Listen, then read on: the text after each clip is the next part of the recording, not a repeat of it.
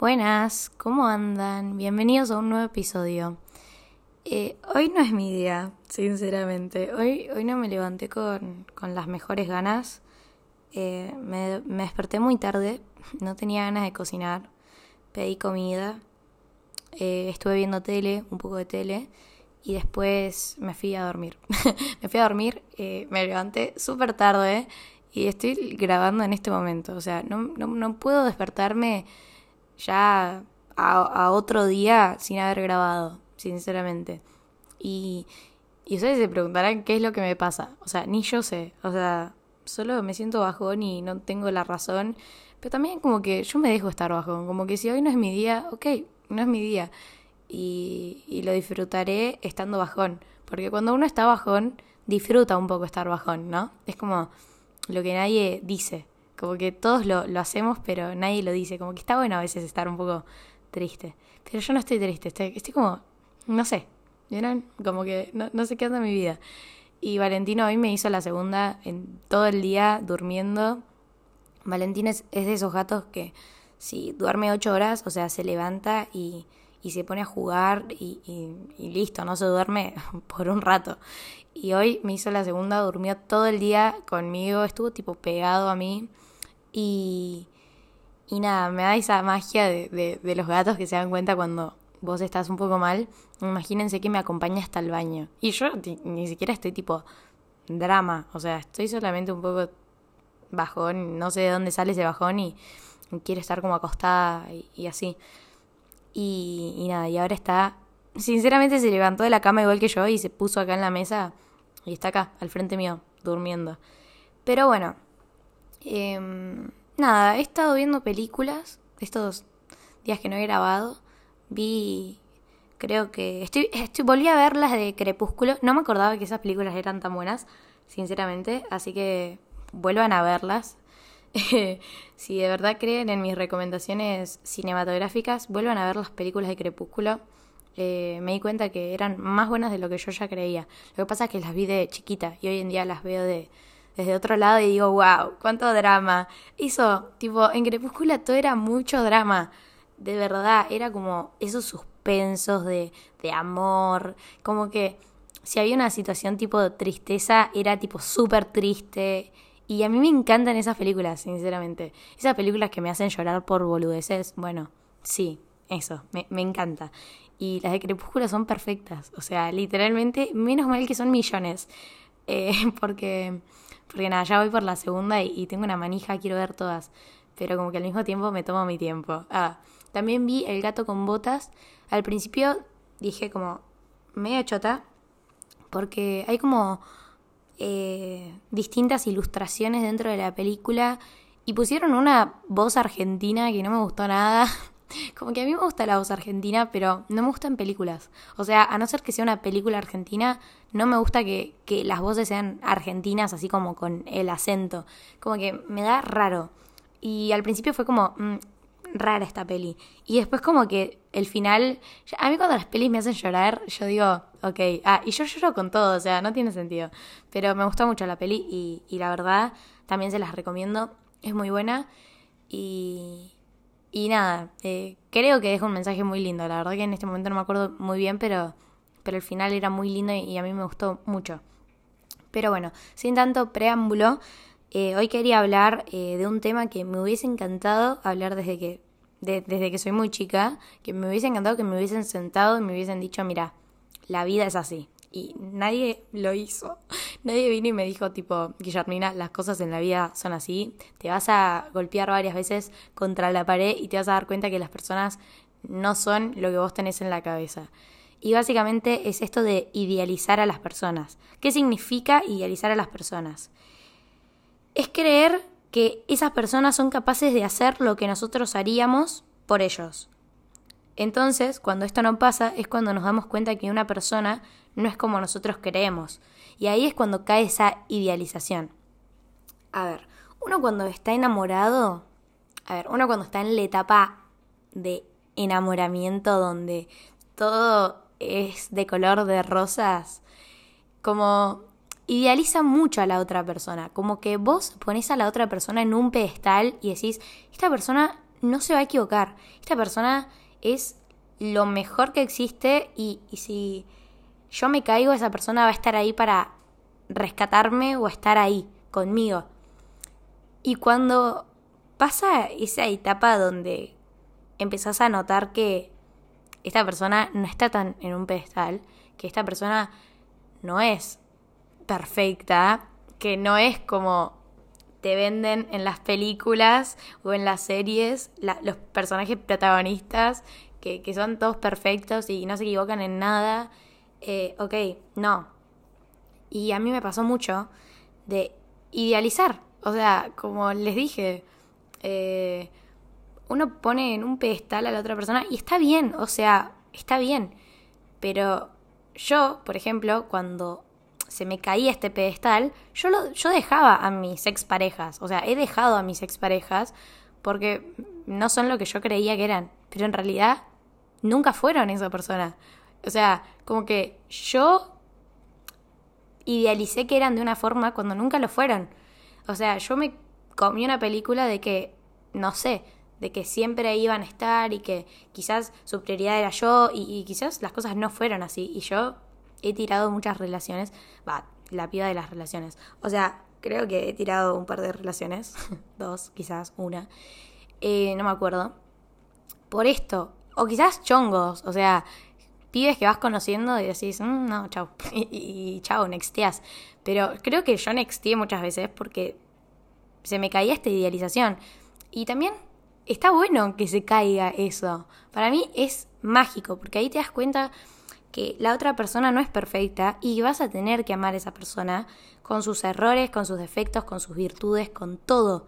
Y hay cosas que esa persona va a poder cambiar por vos y hay cosas que no las va a cambiar. O sea, es es como un tema. Y yo, sinceramente, caí el año pasado. Porque para mí, hasta el año pasado, iba a llegar esa persona que fuera perfecta.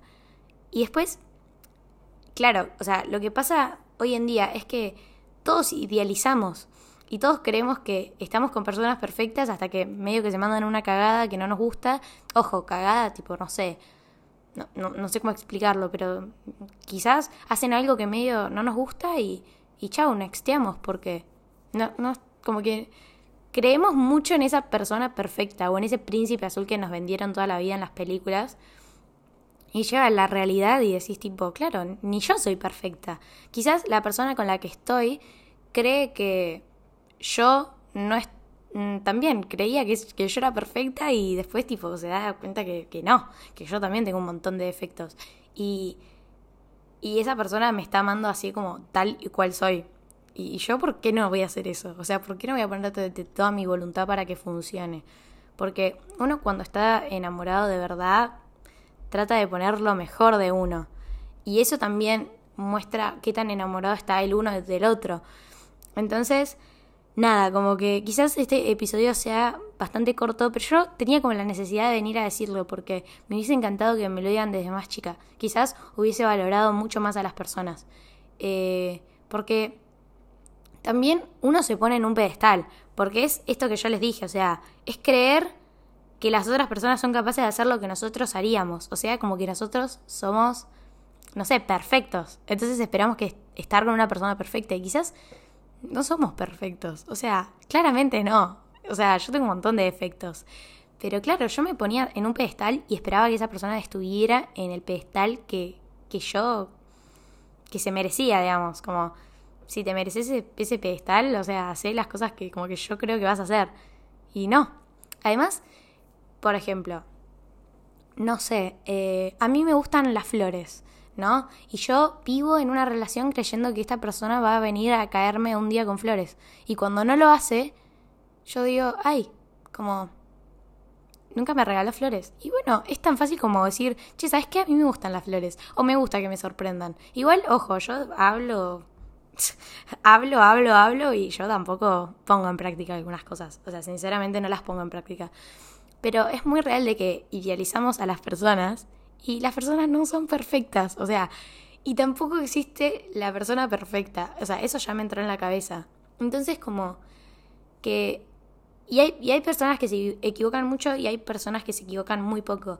Entonces hay que valorar esas personas que de verdad harían, o sea, como que te entienden, te validan, te, no sé, es tan importante estar con personas buenas eh, y, y sacarle esa idealización y ese pedestal a, cualquier persona que se nos cruza porque también así nos enamoramos de cualquiera. Y yo les digo esto desde la experiencia. Yo soy re Susanita. A mí me encantan las relaciones. O sea, me encanta estar de novia. Aunque tuve tres novios. Pero, bueno, aparecían ahí algún que otro chongo también que, que ahí andaba. Pero, sinceramente, yo toda la vida fui Susanita. Me encantan las relaciones. Pero así nexteé un par porque idealizaba mucho. Y cuando yo caí y me di cuenta que de verdad eh, las personas no son como nosotros creemos que son, es como, duele, pero es tan mágico cuando vos caes en esa realidad y te das cuenta de que imperfectamente esa persona es perfecta, es, ah, es tan increíble. Eh, y me pasó, ah, me pasó, o sea, literalmente pude vencer la idealización que tenía en mi cabeza y darme cuenta que, eh, por suerte, como eh, no quiero decir información, no quiero dar información, pero es como, eh, es, increíble darte cuenta que estás con una persona imperfectamente perfecta, es, muy lindo. Y, y, que las dos personas están enamoradas y quieren lo mejor para la relación y, y no sé, todo ese mundo de, del amor es muy lindo, pero bueno, uno de verdad tiene que aceptar que la otra persona tiene defectos, o sea, Y, yo creía que las personas no tenían defectos, o sea, soy muy tonta, porque yo sabía que yo tenía defectos, pero para mí me iba a llegar un novio increíble. No sé, quizás es porque los otros días tuiteé, como mi papá trata a mi mamá, menos no. Y yo también vi a mi papá tratarla tan bien a mi mamá. O sea, mis papás están por suerte. O sea, por suerte he visto una relación tan mágica como la de mis papás. Y ojo, se pelean y, yo los súper entiendo. A ver, Valentino se me, se me subió al escritorio. Eh, vuelvo a, repetir, o sea, mis papás tuvieron una relación tan mágica, tan de película, tan de Disney. Y ojo, se han peleado, han hecho cada cosa. Pero no sé, o sea, yo es todo lo que yo aspiro en mi vida. Entonces, a mi papá lo veo tan perfecto, sinceramente, lo veo tan perfecto, que yo esperaba que alguien apareciera así en mi vida. Pero obviamente hay cosas que seguramente yo no sé de mi papá. Y hay cosas que yo, siendo un poco más grande, las sé. Y, y porque hablo con mi mamá. Entonces, como que. Nada, obvio, mi papá tiene defectos y mi mamá lo aprendió a amar así. Y asimismo, mi papá es un gran hombre y ha hecho un montón de cosas por mi mamá que, que, no sé, es como yo espero eso, espero encontrar de verdad a alguien que, que me ame de, esa forma. Eh, mi papá ha dejado un montón de cosas por mi mamá y Lai, es que otra cosa que me, que me emociona es hablar de mis papás. O sea, sinceramente, los, los idolatro mucho. O sea, espero algún día de verdad tener esa relación que ellos tienen. Y, y mi vieja, no sé. O sea, al principio era como que mi mamá decía, ay, quiero que tu papá, no sé, me regale tal cosa. Y mi papá venía y le regalaba otra cosa totalmente distinta. Y, y de la nada mi mamá iba y le decía, mira, le decía, yo sé que si no te lo digo, nunca lo vas a saber. Y a mí, o sea, en vez de que me regales esto, prefiero que me regales esta cosa.